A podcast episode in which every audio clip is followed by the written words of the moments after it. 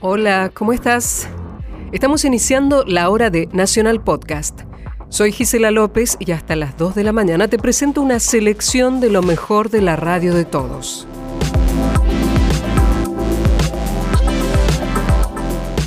Lo que escuches aquí podrás volver a hacerlo cuando quieras, donde quieras. Ingresa a radionacional.com.ar o en cualquier aplicación de podcast de Android o iPhone. Hasta las 2, Nacional Podcast. Empezamos escuchando un podcast propiamente dicho. Se trata del tercer episodio de Ser Iguales, la primera serie web argentina dedicada a temas de discapacidad e integración. En esta ocasión, Cynthia Fritz indaga sobre cómo es vivir con fibrosis quística. ¿Qué posibilidades hay de tener esa enfermedad? ¿De qué se trata exactamente? ¿Es discapacitante? Escuchemos. Nacional Podcast, nuevo programa. Soy Cintia Fritz y esto es Ser Iguales.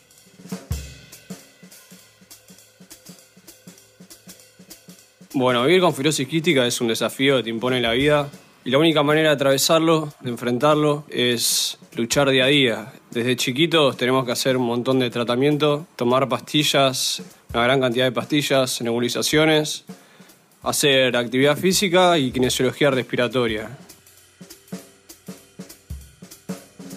Él es Franco, tiene 20 años y desde que tiene uso de razón sabe que tiene fibrosis quística. Yo me acuerdo en la primaria, secundaria, que me costaba entenderlo, o sea que me tenía que levantar una hora y media antes que mis hermanos para llegar puntual al colegio y muchas veces no llegaba puntual. Es todo un tema afrontarlo y entender que, bueno, que si no lo haces, te perjudica la salud.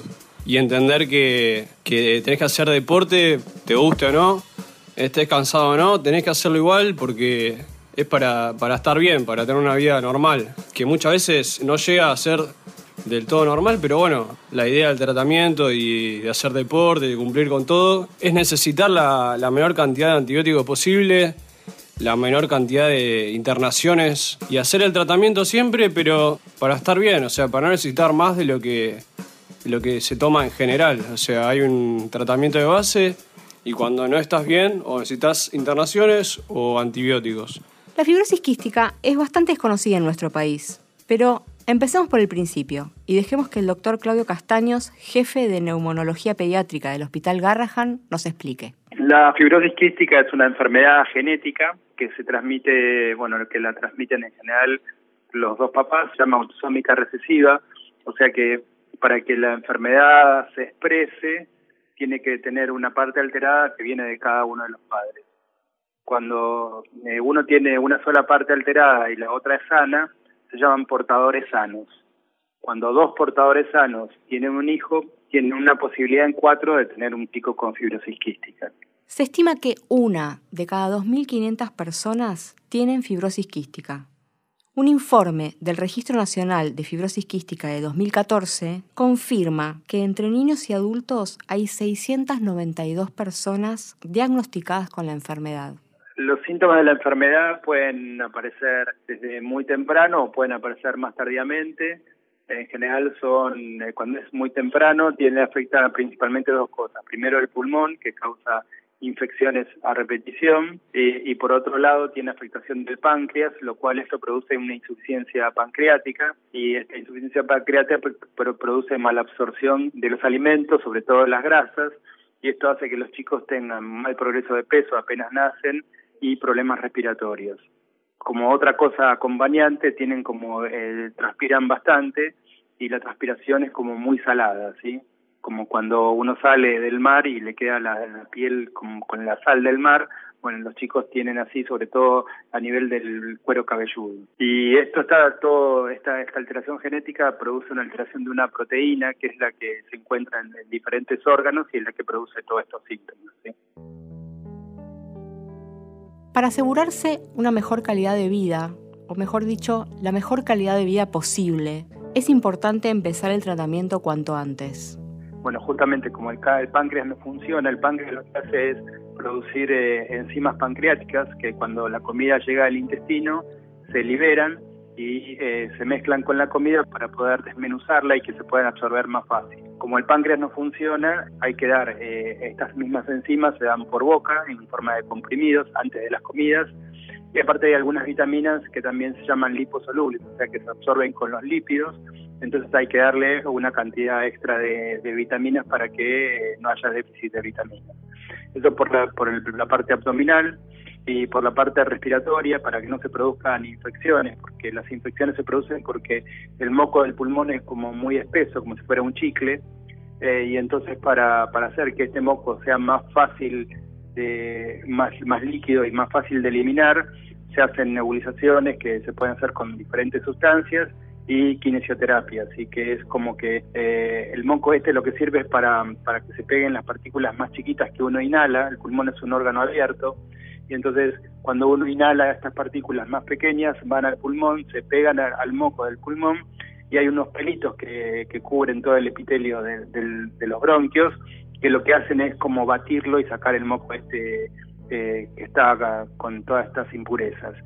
Y cuando en, en la pacientes con fibrosis quística el moco este es tan, tan espeso, tan, tan como si fuera un chicle, estos pelitos no funcionan bien. Entonces lo que uno que hace es hacerle nebulizaciones, con, sobre todo para hidratar el moco este, para hacerlo más líquido, y después la kinesioterapia y para ayudar a eliminar el moco este que, se encuentra estancado en el pulmón. ¿sí? Eh, depende del momento, dos o tres veces por día. Con un tratamiento consistente que incluye una dieta especial, mucho ejercicio y un gran esfuerzo, es posible tener una vida normal con fibrosis quística. Sí, estos pacientes pueden tener una vida normal haciendo todo lo que tienen que hacer. Eh, igualmente llega un momento por la misma enfermedad como es progresiva y hasta ahora no hay ningún tratamiento que la que la detenga o que la cure. Eh, llega un momento que muchas veces se ven limitados para hacer cosas, sobre todo cuando llegan adultas, ¿no? En la, en la etapa pediátrica, pero sí en la, etapa adulta. Entonces ahí sí tienen alguna limitación para hacer las cosas, pero si no pueden hacer una vida normal y de hecho en muchos países eh, más desarrollados la sobrevida de estos pacientes es mucho más grande, más eh, más adulto que, la nuestra y llegan en muchas mejores condiciones ¿no? Eh, que nuestros pacientes. ¿No tenemos buenos tratamientos acá? Sí, los tratamientos están los mismos. Lo que pasa que, bueno, depende mucho de las condiciones sociales también en que uno se encuentre. No es lo mismo vivir en una casa con necesidades básicas insatisfechas que en una casa que está bien, que, que tiene todos los servicios, que tiene calefacción, que tiene en verano aire acondicionado, eh, que bueno, que eh, por eso es que si bien esta, esta enfermedad no, no respeta clases sociales, se da en cualquier clase social, pero lo que uno ve como, como médico es que en general los pacientes que son de clases sociales son más acomodadas en vez de Argentina, están mucho mejor y viven mucho más que los que de clases bajas, más bajas, ¿no? y esto está en relación con un montón de factores, no solamente con los tratamientos, sino con, con la alimentación, con, con la vivienda, con la educación de los padres, todo eso hace que la evolución de los pacientes sea diferente. Los tratamientos que hay acá en realidad son los mismos que se usan en cualquier otro lado. Eh, la otra cosa es que al ser una enfermedad crónica y hay que hacerla todos los días, y esto lleva varias horas del día de la vida de un, de un chico, eh, los chicos se cansan, se aburren, cuando llegan a la adolescencia es más difícil para los padres eh, que, que la hagan correctamente y entonces todo esto hace que, que bueno, que por ahí eh, se vea afectado después la calidad y la sobrevida de los pacientes. ¿Qué pasa cuando una persona con fibrosis quística quiere conseguir su certificado de discapacidad? Se presenta un problemón no un problema. Resulta que cuando uno tiene una discapacidad visible, tal vez ceguera o que le falta una pierna, viene silla de ruedas, es como muy fácil detectar cuál es el problema, entonces, bueno, el certificado con algunas condiciones médicas se puede otorgar fácilmente. Pero una persona con fibrosis quística que está diagnosticada, está en tratamiento y está en muy buen tratamiento y lo está haciendo bien, puede pasar de alguna manera desapercibida, entonces tal vez la junta médica desconfía de alguna manera sobre el grado de discapacidad o cuán discapacitante es esta enfermedad, entonces tienen muchos problemas para conseguir su certificado, un certificado que lo avale. Cuando en realidad, con la constancia médica de que la enfermedad está existente y está activa, debiera ser suficiente. Por eso, el senador Julio Catalán Magni y el doctor Julio Cobos tuvieron la iniciativa de presentar en la Cámara una ley para que la gente con fibrosis quística no tuviese este inconveniente de no poder obtener el certificado de discapacidad en el momento en que se le vence el anterior y tienen que volver a solicitarlo. Cuando recién empieza, no, lo que pasa es que es una enfermedad evolutiva y entonces a medida que el paciente va creciendo, el compromiso pulmonar hace que, esta enfermedad sea discapacitante. Se llama enfermedad discapacitante visceral, o sea que lo que tienen son problemas las vísceras, no a nivel motor como otras enfermedades discapacitantes que son motoras. Esta no es tanto motora, sino visceral. Lo que pasa es que el compromiso también pulmonar lleva a que después también sea un compromiso motor porque los pacientes eh, no oxigenan bien y al no oxigenar bien tienen problemas también para poder moverse. Y llega un momento que el pulmón no aguanta más. Y en ese momento ya hay que pensar en un trasplante de pulmón. Por eso lo que se trata de evitar es llegar a eso o retardarlo lo más posible. Básicamente es eso, eh, vivir con fibrosis quística, ¿no? Un desafío que uno tiene que acostumbrarse que es un guerrero contra sí mismo o un guerrero contra su enfermedad. Y es una lucha constante. Vos te podés enojar con la enfermedad y decir, bueno, la dejo ganar porque no hay manera, eh, me rindo, estás todo el día tirado en la cama. Eh, yo llegué a estar tirado en la cama con oxígeno casi todo el día. Eh, no es fácil, no es fácil, no es fácil entenderlo, no es fácil asimilarlo y adaptarlo a la vida, pero se puede, se puede vivir con fibrosis quística, se puede hacer deporte, se puede estudiar, cuesta y lo mejor es entenderlo de lo más, o sea, siendo lo más chico posible, pero eh, hay cosas que, que bueno, es, es, difícil entenderlas siendo un adolescente o, o siendo un chico, ¿no? Después de mucho pensar en, por ejemplo, a qué se iba a dedicar, qué iba a estudiar y pensando tal vez en alguna carrera formal pero que no lo convencía del todo, Franco decidió inclinarse por tocar la batería.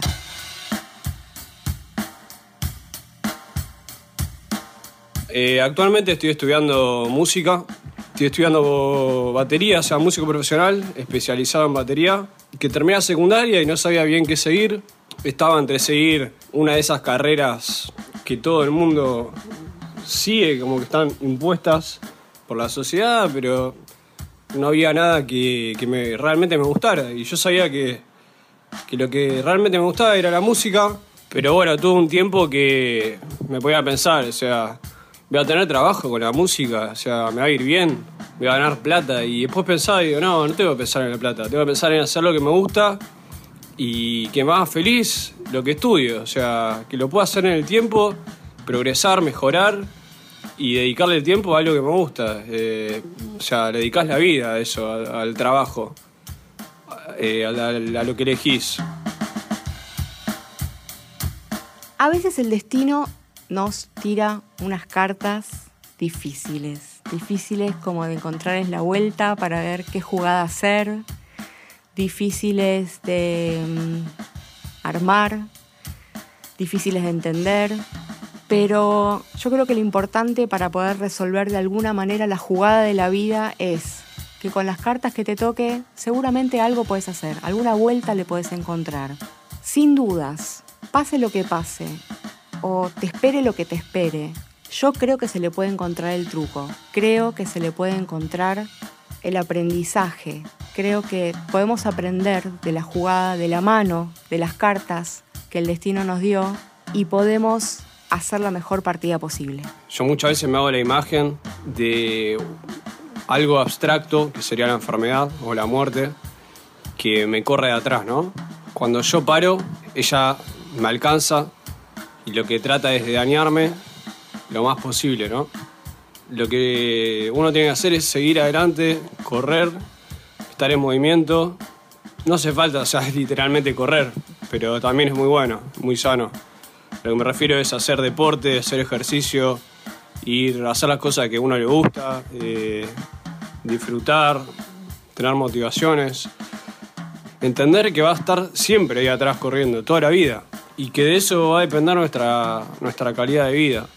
Si hay algo que yo aprendí de esto, es eh, seguir para adelante, no aferrarse a la enfermedad, saber que es algo que, que está y que va a estar, y bueno, nada, intentar convivir con ella, no. O sea, enfrentarla, pero convivir. Esto que suena es Franco tocando la batería.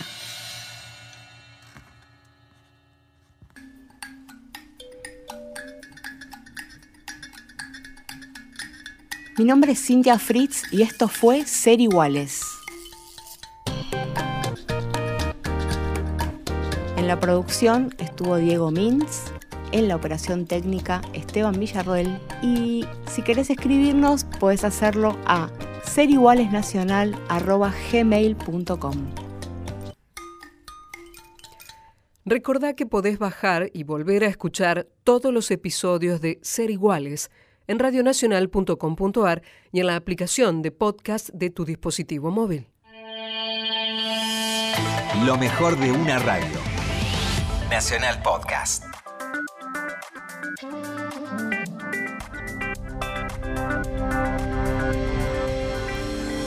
Y así seguimos en Nacional Podcast Presenta con Rock Nacional, o mejor dicho, Rock Federal. Porque todas las mañanas en Allá está el Sol, que va de 6 a 8 por FM 93.7, Sergio Sechi presenta un artista de un punto distinto del país en una sección denominada Federal Rock. Hoy conoceremos la música de Fabricio Pérez, un cantautor sanjuanino con proyección internacional. Nacional Podcast. Nuevo programa. Bueno, nos vamos al Federal Rock, a San Juan. Saludo a la gente que está en la 101.9, escuchando cada mañana en San Juan. Un fuerte abrazo. Hoy del Federal Rock va para San Juan porque no solamente nuestros compañeros de Radio Nacional en todo el país acercan bandas de rock argentino, bandas clásicas, como ayer, por ejemplo, bandas que tienen más de 10 años en Salta o en otros lugares, sino también bandas emergentes, bandas nuevas. En este caso nos vamos al Indy, a San Juan, porque Fabricio Pérez es eh, un muchacho que ya incluso ha llegado con su música a España. Eh, sin duda alguna, un hombre que va en una búsqueda muy interesante, mezclando cosas quizás de Atahualpa Yupanqui con cosas más, más modernas. Empezó a tocar en la secundaria y desde esa época pensaba en mostrar alguna vez su música. Ahí suena Fabricio Pérez. Porque me vienes a buscar. Solo hay redes que buscan mis Y así se presenta Fabricio Pérez en el Federal Rock de Allá hasta el Sol. Hola, ¿qué tal? ¿Cómo están? Soy Fabricio Pérez de la ciudad de San Juan, tengo 32 años, eh, soy músico entre otras cosas y mm, desde el 2013 más o menos, después de integrar algunas bandas de rock aquí en la provincia de San Juan, eh, me dediqué a hacer eh, mis propias canciones y, mm, a interpretarlas. En 2014 grabé mi primer disco que se llamó Escanción y que por suerte le fue bien que se, se, puede escuchar por distintas plataformas y el que seguramente van a escuchar algún tema a continuación. Bueno, ha sido telonero de Lisandro Aristimuño, por ejemplo. Es cierto, como él contaba, formó parte de un trío de, de mezcla de folclore y de rock. Finalmente, después con su guitarra, ha decidido el camino de la autogestión. Después de hacer eh, una mini gira por, por Europa y por algunos lugares de, del país el año pasado. Empecé con la producción de mi segundo disco, que será un disco doble que va a ser grabado también aquí en San Juan con algunos artistas de San Juan y probablemente de, de la capital y que espero que salga eh, antes de, de este año 2018. Un saludo grande para toda la gente de Nacional Rock y para todos los que están escuchando. Soy Fabricio Pérez de San Juan y ojalá nos encontremos por ahí. Bueno, gracias Fabricio Pérez, un abrazo también, música indie de San Juan, Federal Rock. El que suena de fondo es Monedas, el tema. Y ahora vamos a escuchar enterito tan temprano.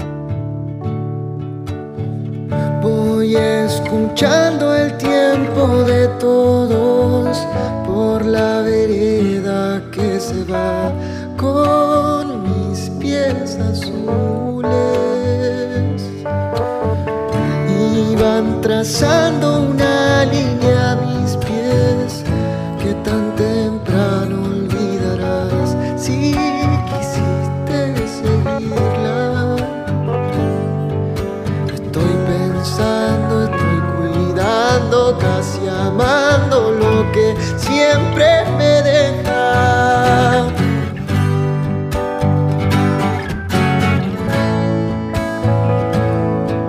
Estás pensando, va cuidando, casi amando lo que se te va a dejar.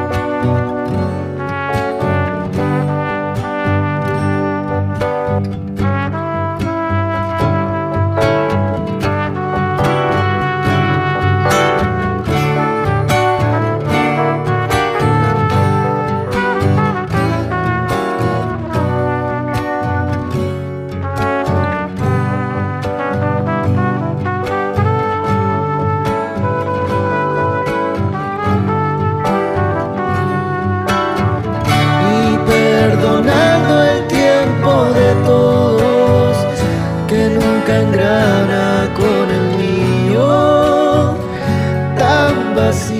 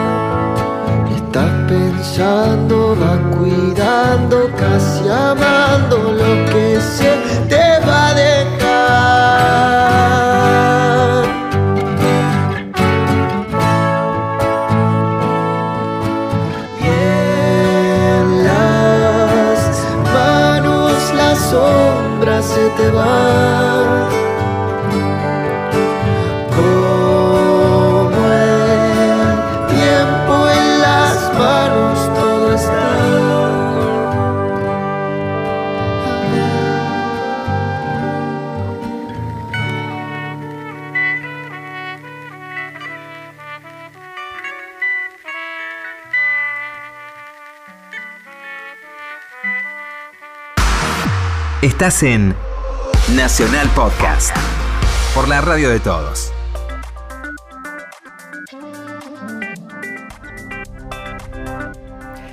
Los domingos a las 15 empieza el espacio para toda la familia en Radio Nacional. Ahí es cuando Vanina Jutkowski hace ¿Hay alguien ahí? que contiene la sección Todos fuimos chicos. Esta vez le tocó contarnos a Damián Dreisig, actor, cómico y columnista de Mil Gracias por AM870, cómo fue criarse en el barrio Los Andes de Chacarita. Vamos a escucharlo.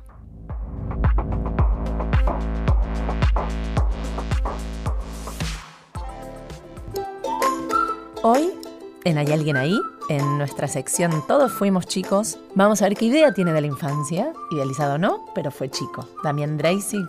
¿Qué hola. tal? Hola, ¿Cómo ¿qué estás? tal? Bien, muy bien, muy bien. Hola, ¿cómo andan? Acá los chicos sí. y los grandes Y los también eh, participan y escuchan y comentan y comparten. ¿Cómo eras de chico? Bueno, ¿Cómo fue? sí, yo tuve una infancia eh, normal, podría decirse. Normal. Una infancia dentro de, de lo que uno cu- cuando era chico, linda en el sentido de que viví en un lugar que se llama Parque Los Andes, que está ahí en Dorrego y Corrientes, que es un barrio muy particular, un monobloc, entonces había jardines, había una Sí. canchita de fútbol, había una fuente, y los chicos nos, nos reuníamos en ese entonces a jugar a, eh, a- a los autitos, le poníamos una cuchara con plastilina. eh, me acuerdo que había un autito que tenía seis ruedas. Guau. Este, sí, sí. Y jugábamos ahí. Había Era un- como muy comunitario muy ese barrio. de- de Exactamente. De, hecho, había un juego que era propio del lugar. Que es una cosa extraña que se, llama- que el- que se llama Cupa Cupa, que era una especie de escondida gigante. Entonces uno era el Cupa Cupa y, y- y trataba de encontrar a los chicos que se escondían y, y si el que eh, era tratado de, de- de ser encontrado pasaba, decía Cupa Cupa pasó, ¿no? Entonces se, se salvaba. Bueno, ese tipo de juegos. Y bueno, y, y fui a un colegio público, fui a colonias, fui a campamentos, tuve una infancia, digamos, estimulada de alguna manera, y con el teatro, eh, bueno, tuve la suerte, la verdad que eso se lo voy a agradecer a, a mis viejos, que bueno, me vieron, siempre fui un chico medio Ahí está. payasín. A ver. Payasín, podríamos decir, sí, histriónico, imitaba a los familiares, o sea, en los actos escolares Era el que se destacaba. Sí, hacía de Sarmiento, una vez me olvidé la letra. Improvisaste. Improvisé, me puse a llorar, me acuerdo, porque me olvidé la letra, me- fue mi primer blanco. Y bueno, mis papás me mandaron a teatro a, Bien. lo- a los 10 años, a un taller que en ese entonces era como, yo digo, Nora Mosaico de esa época. A ver. Uy, cómo viene Nora últimamente. Eh, Roberto Vega se llamaba, Sí. en el Museo Larreta. Uy, Eh, el- que ahora tiene su teatro. Tiene su teatro, pero en esa época hacían un taller para chicos que creo que no sé si era el- eh, lo, lo poco que había, no había mucho, era una Sí. rareza. Y ahí fui un año, este, y estuvo bárbaro, muy lindo, juegos teatrales, eh, disfrazarse, era como... Recomiendo mucho hacer teatro. Mm, Es muy. no, sí. no, claro, porque no es para ser actor o actriz, No, es para soltar la expresividad. Exactamente, y para los chicos es muy Sí. bueno, porque es como un lugar que está liberado de alguna manera. Entonces este, uno tiene permiso Para otra realidad. para otra realidad que los chicos la, la tienen, jugar, disfrazarse, y eso estuvo muy lindo. De chico, ¿qué te gustaba? ¿Qué decías? Ay, me gusta tal programa de televisión, película. Yo era- ¿Qué, se- qué- qué sí. escuchabas? ¿Qué seguías? ¿Te acordás? Me gustaba mucho la historieta, Lucky Luke, Asterix, todo eso me encantaba, me encantaba leer, este, sí, siempre fui muy esti- estimulado por la lectura, la tele también, veía series, Batman, este, todas las, las de blanco y negro de esa época, muchas, aunque telenovelas también, Mira. Te veía todo. Te veía Te todo. veía todo, tenían que frenarme un poco. Eh, sí, era como un chico muy eh, voraz de, de esas cosas. ¿Ir al teatro? Ah, Sí, sí, Sí. sí, sí, sí, me fui al Teatro San Martín, este, eh, cuando había una obra para chicos era el primer, ¿qué chico quiere subir? Yo. había una estela de humo, eh, o sea, mi, mi viejo siempre se acordaba de que yo iba corriendo. Sí, sí, el, el- el escenario siempre me llamó, eso desde chico lo tengo claro, no, no. bueno, no. el escenario. Y para ir a ver, ¿había cosas? Eh, Yo iba, por ejemplo, a una cosa que se llamaba, que ahora creo que se llama la linterna mágica, Sí, hay otra club de cuestión. cine. Club de cine, pero en ese entonces había, existía algo que se llamaba Cineclub, Cineclub. el duendecito, Sí. De un hombre al que- Iturralde. exactamente, Sí. un grande. Fue profesor mío en la facultad. Un grande. Un grande, Se merece un homenaje. Sí, eh, una Se merece un homenaje. Un maravilla. tipo increíble. Un amor sí, por el cine tremendo. Y lo inculcaba. Y yo me acuerdo que éramos poquitos, porque era, no era, no estaba de moda Entonces pasaban muchas películas checoslovacas, mucha embajada, ¿viste? Checoslovaca, Hungría, chinas. Y así que vi mucho eso. Y después espectáculo para chicos. Nunca fui muy midonesco. Ajá. Sí, te vi la vuelta a manzana Sí, porque la era el espectáculo que Sí. se iba, pero no, no, no porque no me llevaban, pero sí recuerdo los Mummensanch, un grupo suizo que vino de San Martín, y después obras, sí, había, había muchas obras en el Teatro Sarmiento. Qué lindo que- teatro, el que del era un teatro para chicos Sí. en ese entonces, destinado para chicos, y ahí vi cosas. Eh, en el Museo de la Reta y grupos, después estaba Pro Música para Niños. Mi vieja tenía un jardín de infantes. Ah, Esto es bueno. importante decirlo. Es- vamos a Es un dato, un dato. Eh, de hecho, fui a ese jardín, por eso terminé así. Eh, y ahí escuchaba mucho. Y María Elena es de mi época, un poquito quizás anterior, pero la agarré bien. Entonces María Elena fue como todo. Sí. De hecho, hoy yo tengo un hijo chiquito y, la, y se la pongo y, viste y, y to- y el mismo efecto, todo vuelve a... ¿Cuántos años tienes? Dos años, igual. ¿Cómo ¿no? se llama? Nicanor. ¿Y qué escucha? ¿Qué le transmitís? ¿Qué le Eh, contás? Yo le trato de, de mucha música. Me Mucha parece que a la música. le compro instrumentos, todo. Tiene una orquesta, Mm. acordeón. Trato de leerle cuentos. Los chicos de hoy, evidentemente, esto por ahí es así, pero vienen con otro. Sí. eh, y el tema digital, uno tiene que un poco aceptarlo y tratar de, de cuidarlo, porque Mm. mostrarle otras cosas, ¿no? Sí. Pero, pero estamos hablando dos años, ¿eh? Dos años. Sí, es muy impresionante. ¿Y nos, te animas a contarnos para terminar algo que le cuentes? ¿Algún cuento? ¿Tenés algo de cabecera? Le cuento, no, le, gusta mucho Pinocho, la historia de Pinocho. Le gusta mucho. A él. él te la pide. Él la pide, Él la Pinocho, pide. Pinocho. Este, pero sí, este, también me, eh, digamos, un niño también te, te abre la cabeza también Uf. al mundo de los niños y, Sí. y también uno, lo infantil, empieza como a, a- en mí también creativamente empieza a trabajar, ¿no? Bueno, te vamos a, a despedir hoy, pero te queremos tener a mano, porque Bueno. está bueno que ahora que tenés un hijo, está, está bueno todo lo que te va a pasar. Sí, sí, sí, sí. sí. Vas a empezar a ver cosas. Sí, no, estoy viendo mucho de Sí. todo, ¿eh? Sí, mucha canción en la granja. Gracias, Damián. No, por- Hasta las 2, Nacional Podcast. Nacional Podcast. Nuevo programa.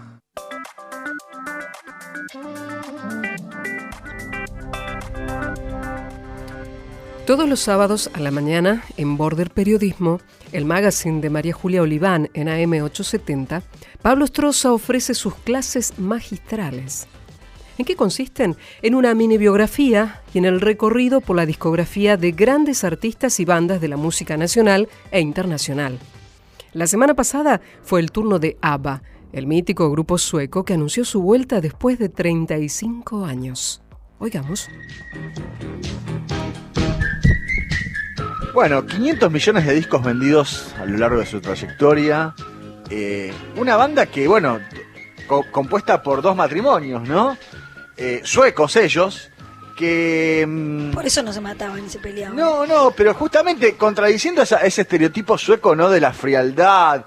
Ellos, de- o sea, es imposible no escuchar a ABBA y no poner, no, no sonreír. Igual sí se mataban un poquito. ¿eh? Sí, Es, es- es- es No una- sé, es no como, conozco. es como la- una de esas bandas pop perfectas. No sé, pienso en los Beatles, pienso en los Beach Boys. O sea, esas bandas que realmente uno las pone y, y despiertan una, una sonrisa en el escucha. Y una escuela. Una, Una, escuela. escuela absolutamente, digamos, quizás la escuela del pop perfecto, ¿no? Claro, los padres de Roxette. Pero dejate, te le estás Perdón. jodiendo toda, toda la clase. Está muy bien. Es que Los estoy emocionado por ABBA. Los ama, los Está, ama. está muy bien lo que está diciendo Daniel. Y bueno, después de años de, de estar separados, la excusa fue, es una gira que van a salir con hologramas. Sí. Y ellos dos se encontraron y dijeron, ¿hacemos una- un par de temitas nuevos? Sí, hagámoslo y llamemos a las chicas. Bueno, así es la reunión de ABBA que va a venir con dos canciones nuevas. Bueno, pero vamos a escuchar los clásicos porque estos temas aún no han salido a la palestra. Vamos a arrancar con el tema que los llevó a la popularidad.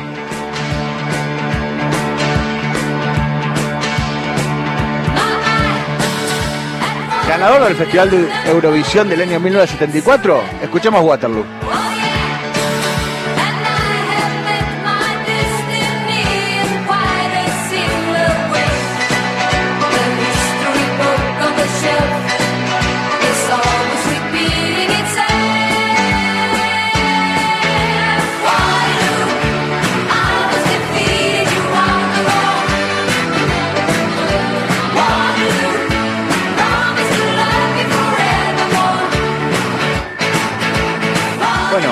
Festival de Eurovisión es una cosa a la cual los europeos le dan mucha bolilla. No es poca cosa ganar el Festival Eurovisión. No, no, es el, uno de los más importantes, el más importante. El más importante, nosotros re- realmente acá no, no le damos la trascendencia popular que eso tiene. Y bueno, ABBA fue el trampolín para que ABBA despegue. Pero bueno, atrás de ABBA había dos genios del pop. Y si no, escuchemos esto.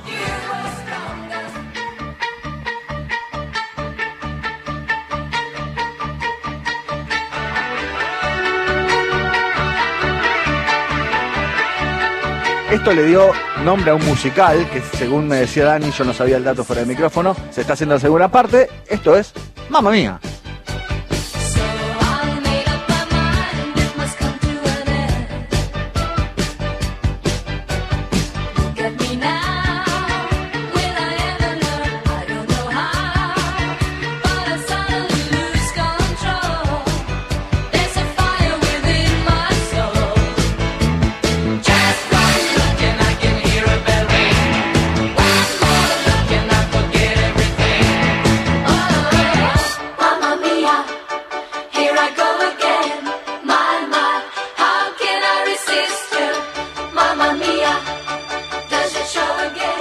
Mamma Mía, justamente lo que me, corrigiendo el dato, Dani aportaba fuera, fuera del aire, se está haciendo la segunda parte de la película Mamma Mía que protagonizó Meryl Streep.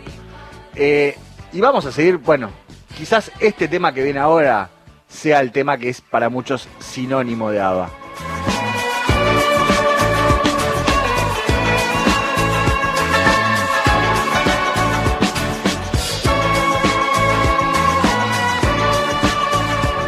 Lo conmovedor de este tema es, aparte de la intro, este pianito.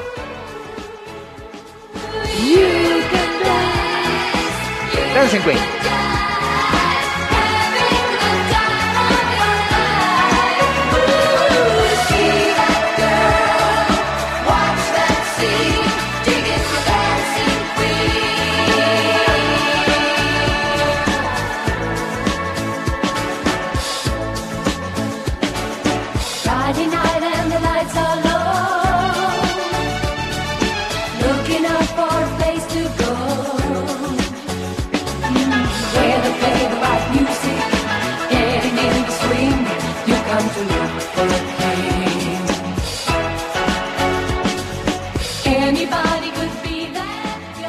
Queen estamos escuchando y vamos a pasar a uno quizás de, de mis temas favoritos de ABBA. Le dio título a uno de sus discos.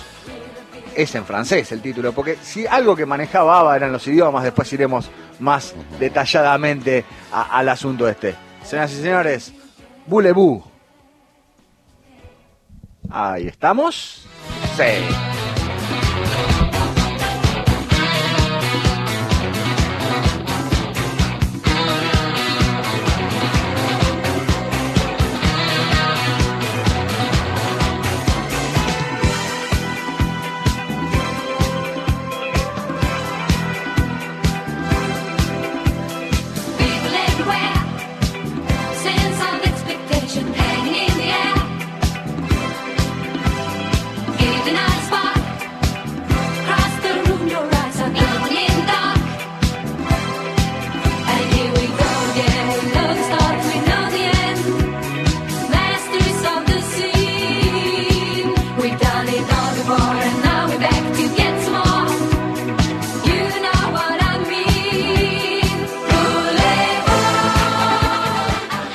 ¿Cómo decía- se mueve acá Daniel Seifert al ritmo de ABBA? Realmente es una, es una locura.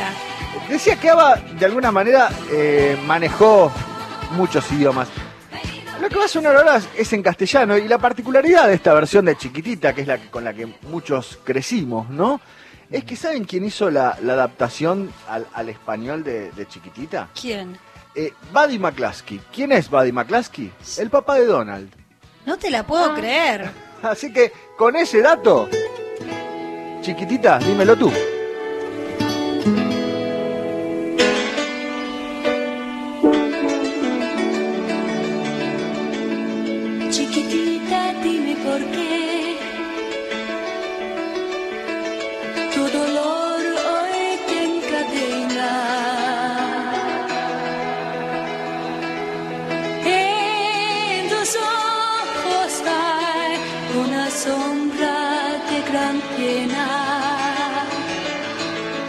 Quisiera verte así,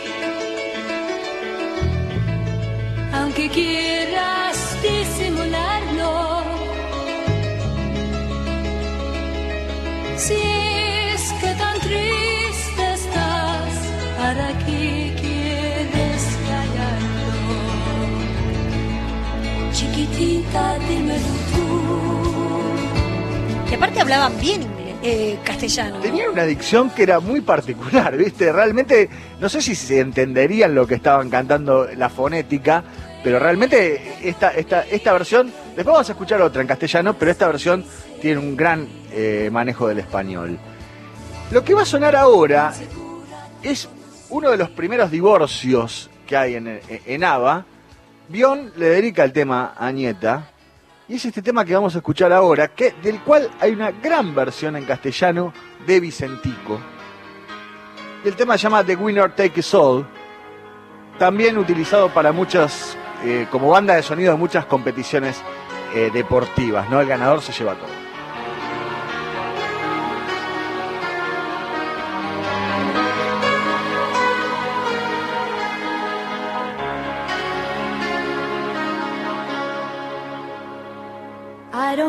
Talk about things we've gone through, though it's hurting me. Now it's history. I played all my cards, and that's what you've done too. Nothing more to say no more race to play. The winner takes it all, the loser standing small beside the victory.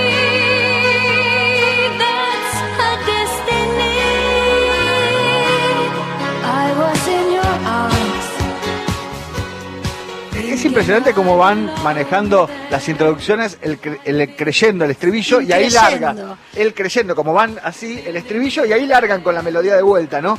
Eso parece una pavada, pero hay que hacerlo en la Hay música, hacerlo. ¿no? Lo que está bueno es que es, es fácil de bailar. ¿O no? Totalmente. Eso. Es, es- es de saltito. Va, yo hacía coreos con, con Ava a morir, digamos. No, mucho, mucho brazo. Y, y bueno, hab- hablábamos también de, de- de- de- de que The Winner Take All es eh, banda de sonido de grandes eventos deportivos.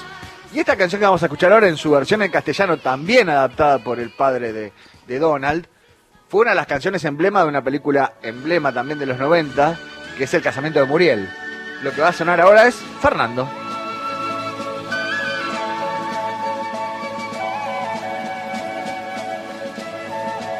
Puedes escuchar Fernando. Me recuerda tiempo atrás, estrellas y una noche allá. En la lumbre azul, Fernando.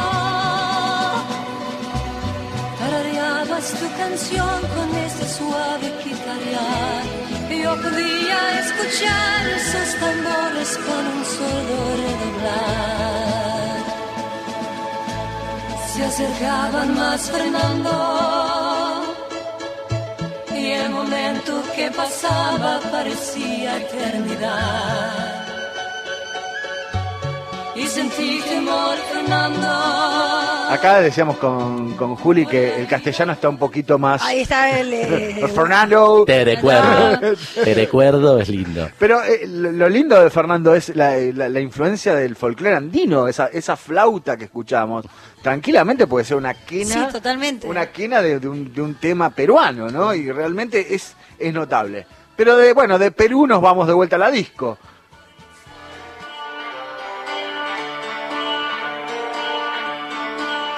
El primer tema que autorizó ABBA que se ampliaran, un single, Madonna, justamente a Madonna le autorizaron, no a cualquiera que los ampliaran, y es Gimme, Gimme, Gimme.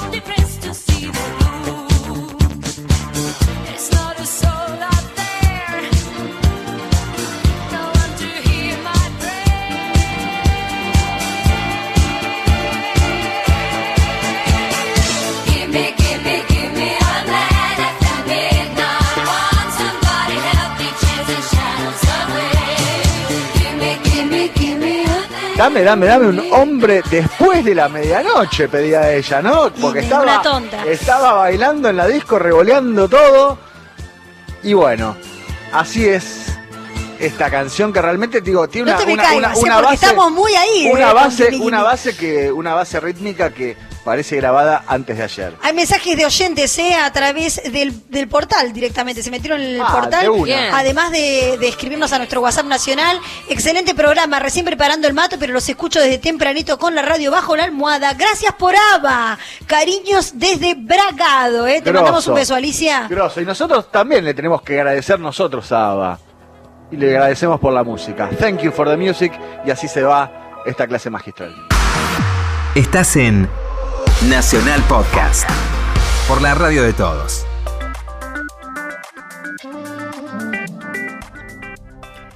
Tiempo atrás te presenté Riff Raff, esta sección de asado vegano dedicada a la historia de los más grandes riffs del rock mundial. Vamos a escuchar una nueva entrega de un riff superlativo.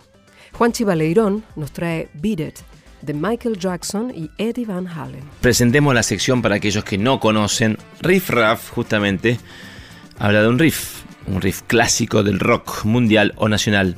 Vamos con un tema que tiene un riff tremendo, un beat, valga la palabra, volteador de paredes, pero que además tiene un solo de guitarra único, hecho por el gran Eddie Van Halen.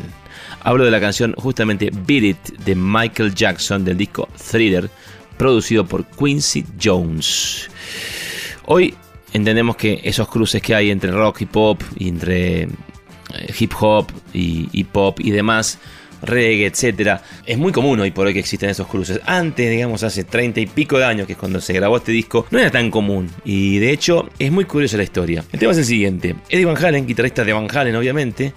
Estaban viviendo un momento de ascenso muy fuerte. Con el disco, estaban a punto de grabar el disco 1984 que los catapultó fuerte con temas como Panamá, Hot for the Teacher. Pero ¿qué pasa? Entre medio de todo esto, en un break de Van Halen, el productor histórico de Michael Jackson, el señor Quincy Jones, decide invitarlo a Eddie Van Halen a meter un solo de guitarra. ¿Qué pasa? Lo llama por teléfono, le dice, hola, ¿qué tal? Sí, Eddie, ¿quién habla? Quincy. ¿Qué Quincy? No conozco ningún Quincy. No, Quincy Jones. Ah, dale. Pensó que lo estaban jodiendo, que era una joda. Porque es raro que te llame Quincy Jones, llame a un ultra rockero. Era una cosa sumamente extraña. Finalmente sí, coinciden. Cuenta la historia que le llevaron la forma de la canción. Eddie Van Halen llegó al estudio en Los Ángeles. También cuenta la, la- anécdota y también lo cuenta Eddie Van Halen que Eddie llegó, propuso unos cambios en la estructura de la canción. Lo cual, un cambio en la estructura en esos tiempos significaba cortar la cinta. La cinta de dos pulgadas donde se grababa. No es que era una edición digital de copy paste y ya está. No, era hacer una cinta de backup, copiar y hacer un copy paste, pero eh, físico, con cinta. Entonces, bueno, propone ese cambio para que el solo tenga un desarrollo que le venga bien al concepto que tenía Eddie para ese solo. Entonces llega Michael Jackson y escucha y obviamente Eddie dice, bueno, este va a llegar, es el rey del pop. Viene, me mete una patada en el orto, me manda a mi casa y se acabó. Y al contrario, Michael con su tradición así como medio, su tonito inocente y suave, le dice que estaba muy contento de lo que había hecho porque le había demostrado interés. No es que vino, grabó y se fue, sino que había puesto interés en la canción y le había logrado mejorar esa parte del solo. Entonces, bueno, todos felices, todos contentos. El tema es que Eddie eh, rentó un equipo, bueno, usó un equipo que estaba ahí, que era de Alan Holsworth, otro guitarrista virtuoso, pero más de la onda fusión y jazz rock un Marshall parece que era, y enchufaron, grabó con la, llevó la guitarra, la, ay no me acuerdo el nombre de la guitarra, pero la clásica de Eddie, la roja y, y negra con cinta, no sé cuántas tomas grabó, pero fue muy pocas tomas en base a, a lo que sugirió Eddie de reestructurar la base del solo. Luego, él solamente grabó el solo. El riff lo grabó Steve Lukather, el guitarrista de Toto, y que ha grabado con innumerable cantidad de artistas. Era el guitarrista de sesión en esa época. Eh, también en la batería estaba Jeff Porcaro, otro miembro de Toto. Todos eh, grandes y excelentes músicos de sesión que constantemente estaban grabando con todos, dando vueltas por Los Ángeles. Entonces cuenta también que a raíz de Van Halen estaban todos cebados y habían grabado el riff con Steve Lukather en guitarras, pero con un sonido más distorsionado, más cercano al de Van Halen. Después vino Quincy Jones de vuelta y dijo: No, bajemos un poco la distorsión, chicos, esto es pop. Entonces cuenta eh, que tuvieron que regrabar la viola, pero con un sonido no tan podrido como Lucater se había cebado. Imagínate, Lucater no tenía Eddie Van Halen, se prendió fuego. El tema es ese, quedó el tema ahí, como sugirió Eddie. El tema es que Eddie en esa grabación no cobró un peso. Eh, cuentan que le pagaron con un pack de cervezas. que al final Eddie dice, no, lo compré yo.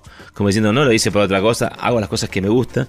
Que en, la banda, medio como que entre celos y no sé qué, lo bardeaban porque, o sea, los Van Halen le decían, eh, no cobraste un peso, no tenés crédito, no te anotaste nada. Y él dijo, no, lo hice de onda. O sea, yo no, las cosas que hago las hago porque me gustan, si no, no las hago. Como diciendo, no me rompan los huevos. Me salió a hacerlo, lo hice. De hecho, en el disco no figuraban los créditos. Así que, bueno, finalmente figuran los créditos en algunos lugares, pero en el disco no. También cuenta Eddie que estaba en, en Tower Records en Los Ángeles y de repente estaba el tema sonando y pasan unos pendejos y decían, uy, mirá, la guitarra, parece un pibe imitando a Eddie Van Halen. Y Eddie Valle que toca el hombro y dice, che, nene, ese soy yo, le dice, soy yo tocando. Nada, cosas así especiales que suceden en los, en los discos clásicos, eternos, icónicos. Y más que nada, hago hincapié nuevamente en que en esa época esos cruces eran únicos. O sea, no, no, no sucedían como hoy sucede todo un, crossover y un cambio de artistas o un featuring de un rockero con un pop o, no sé, un, un reggaetonero con, con un rockero, etcétera. No, era todo muy. Eh, cada uno por su nicho, digamos, por su sector. Así que esta es la historia de Beat el gran tema de Van Halen. Perdón, el gran tema de Michael Jackson con Van Halen de guitarra que hizo historia. Ese que agarré porque empezó, fue, cayó como nada y se volvió a su casa y a los meses fue el, disco del año. Y compitió con, con el disco de, de Van Halen, que en 1984 también estuvo muy pegado al disco Thriller de Michael, año 1984. Esta gran canción que vamos a escuchar ahora, que es Beat It de Michael Jackson, desde el disco Thriller con Eddie Van Halen en guitarra. Esto fue Riff Raff.